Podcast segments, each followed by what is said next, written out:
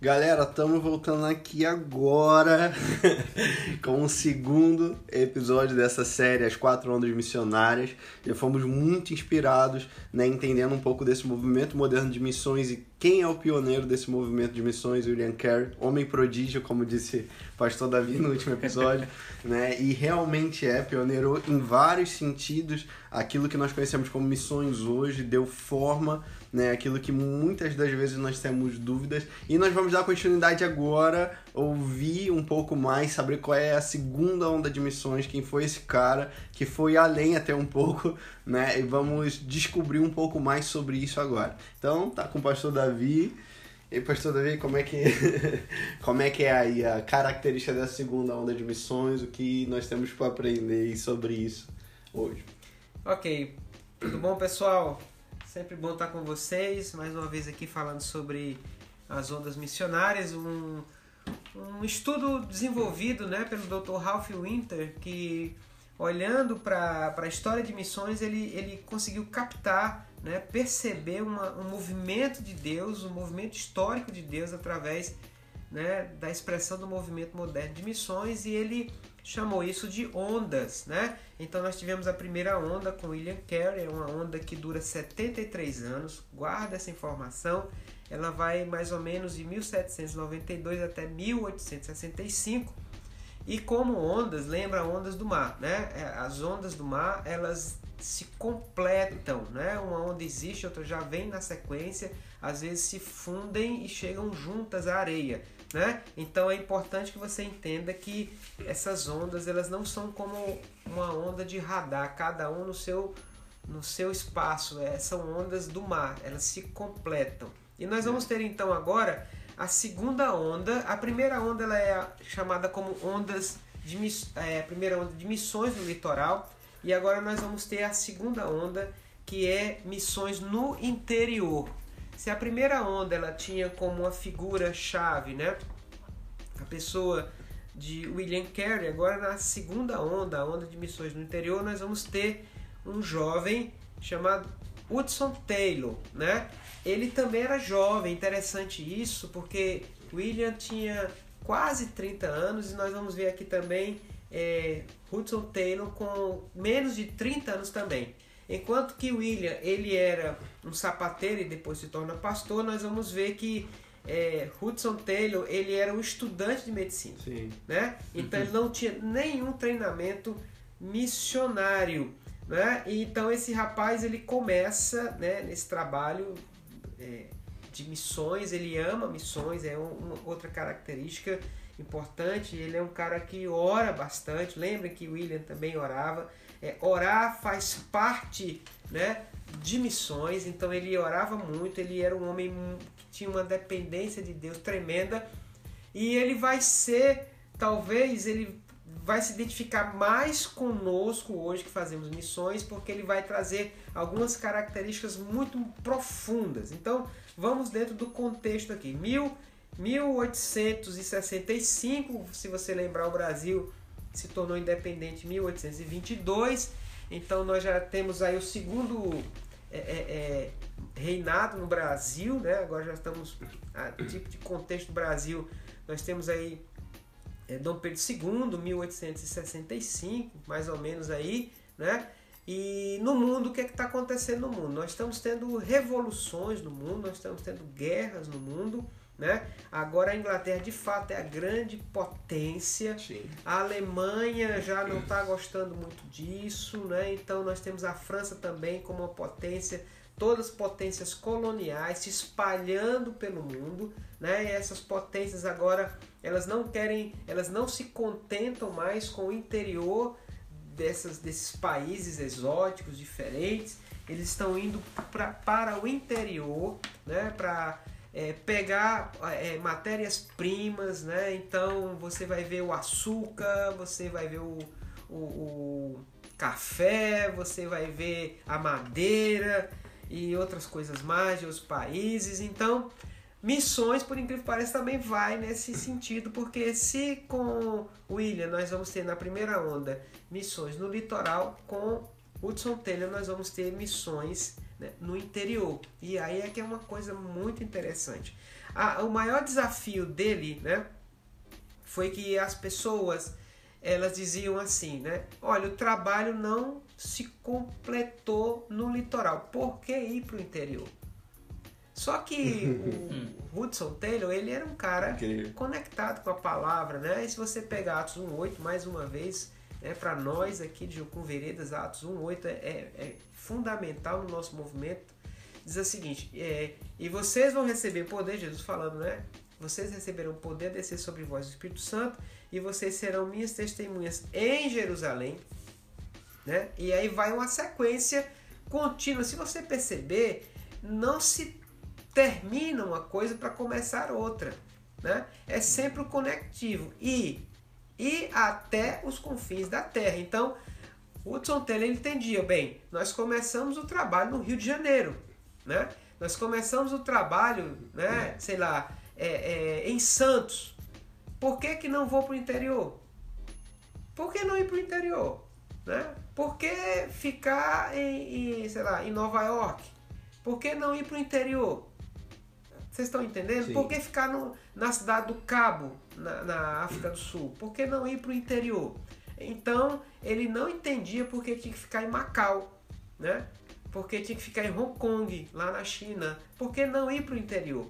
Só que aí, meus amados, ir para o interior envolvia grandes, mas imensos desafios, né?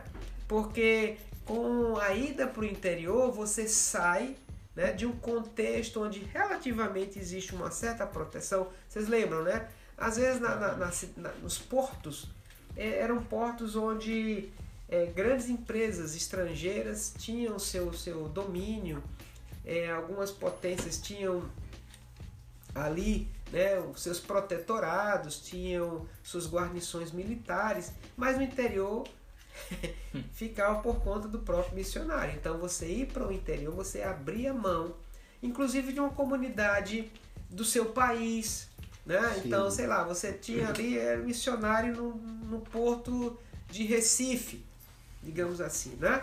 na cidade de Recife. Você era britânico, você era americano, é, tinha o dia da independência do seu país, você ia comer uma torta né, de, de, de, de, morango, né, na casa de alguém, ou, Apple Pie, né, você ia fazer alguma coisa nesse sentido, você ia ver, um, escutar uma música do seu país, mas indo para o interior, o que, é que você não ia ter nada, você ia ser um, um, sujeito completamente estranho. E aí é que vem uma grande sacada do, do Hudson Taylor, né, é que ele nos propõe então é, a completa aculturação do missionário. Sim, Olha que coisa Deus. interessante, né?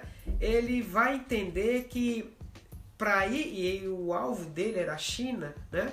Ele entende que para realizar o seu trabalho ele precisa realmente se aculturar. Então ele passa a se vestir como chineses, né? Logicamente ele vai aprender o idioma, né?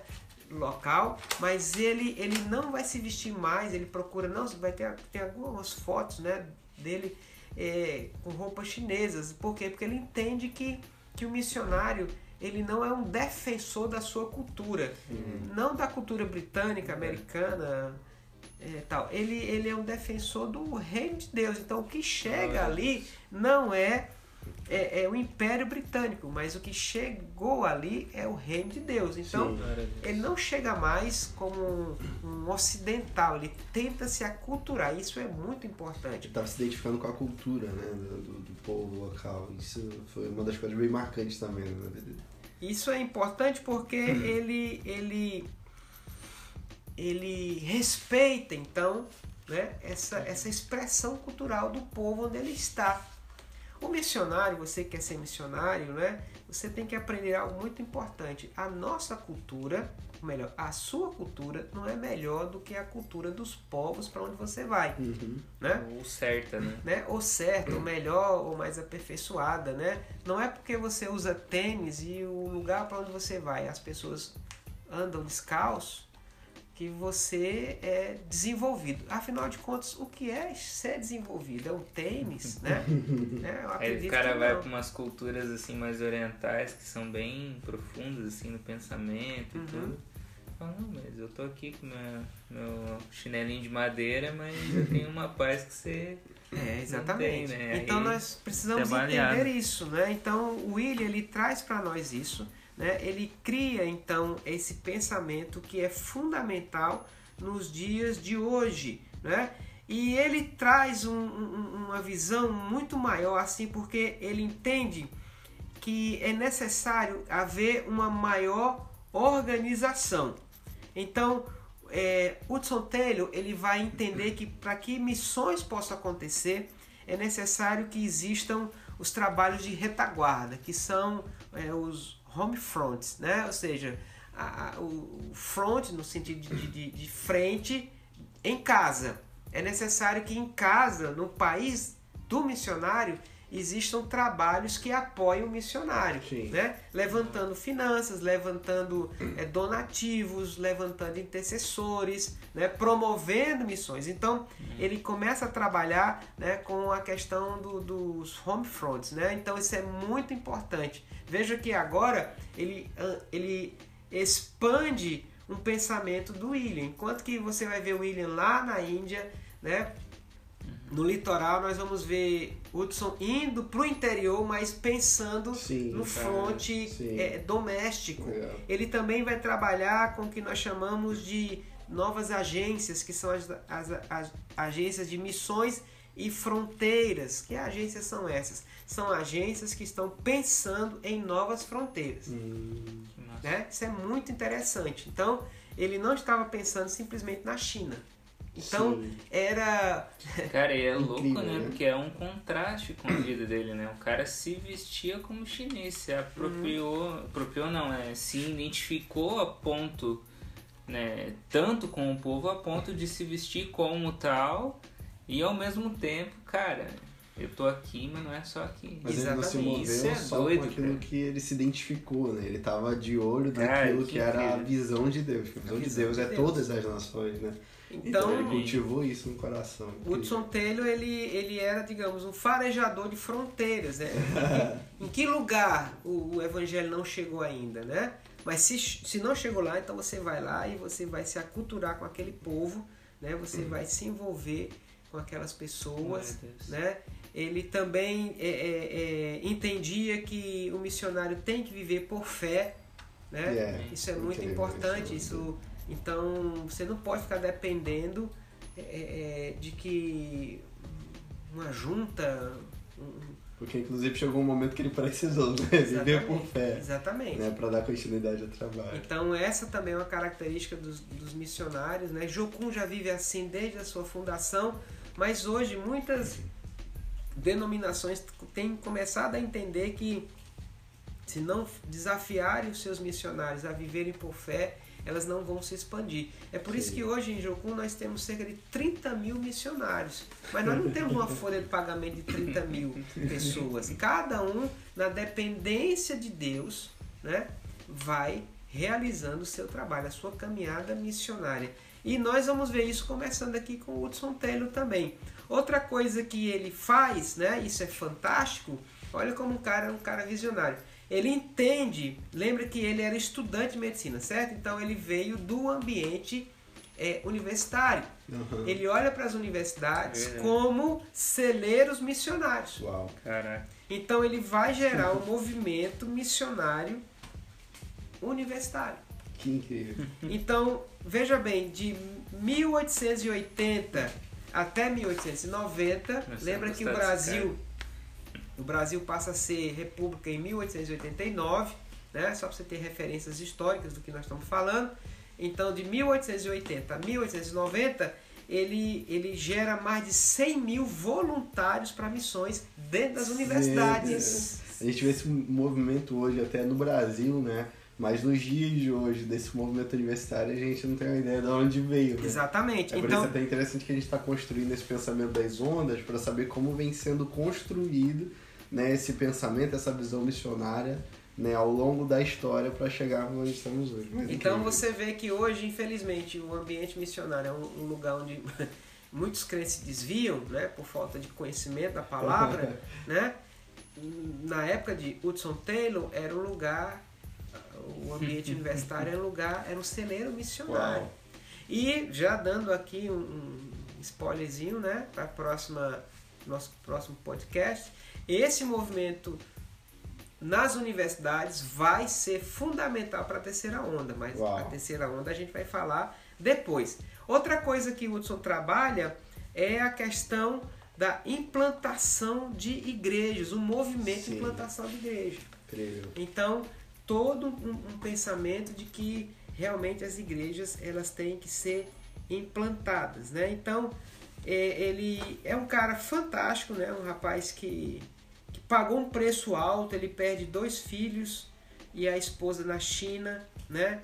É um cara que pagou realmente um preço altíssimo, mas é, é, eu acredito que foi um homem completamente realizado, né? Uhum. Então, quando o, Dr. Ralph Winters ele observa na história, né, historicamente, ele vê que missões saem, né, do alcance do litoral e passa para alcançar o interior das nações, né? É, ele entende que tem duas figuras históricas que são representantes. Né? Na primeira onda, que é a onda do litoral, nós vamos ter William Carey e agora a segunda onda, que é a onda é, no alcance do interior, que nós vamos ter o Hudson Taylor. Né? A primeira onda ela vai durar 73 anos e a segunda onda 77 anos. Né? Fica ligado nesses períodos aí que no final vocês vão ver uma coisa muito interessante, por isso você não pode perder nenhum podcast. Valeu, pessoal. Glória ok. é isso, cara. Que incrível, incrível, é, inspirador ver o que Deus vem fazendo ao longo da história, levantando homens de Deus que realmente tem uma visão ampla a respeito do que é o propósito de Deus, a proposta dele para todas as nações. É incrível ver essa construção. Tem muita coisa pela frente, galera. tem mais duas ondas vindo aí incríveis. Nós vamos chegar, culminar na, na quarta onda de missões, que é o nosso propósito né, daquilo que nós estamos vivendo hoje e já tem sido muito inspirador. Olhar para a história, olhar para homens de Deus, olhar para pessoas que têm vivido uma realidade né, e ver que Deus está fazendo mesmo, uh, fazendo algo para além do, do, do, do local nativo onde nós estamos, mas para um olhar para todas as nações, para cumprir o propósito dele. Então, galera, vamos lá no próximo episódio. Não perca, vem acompanhando a série, tem muito conteúdo pra vir e tamo junto. Grande abraço.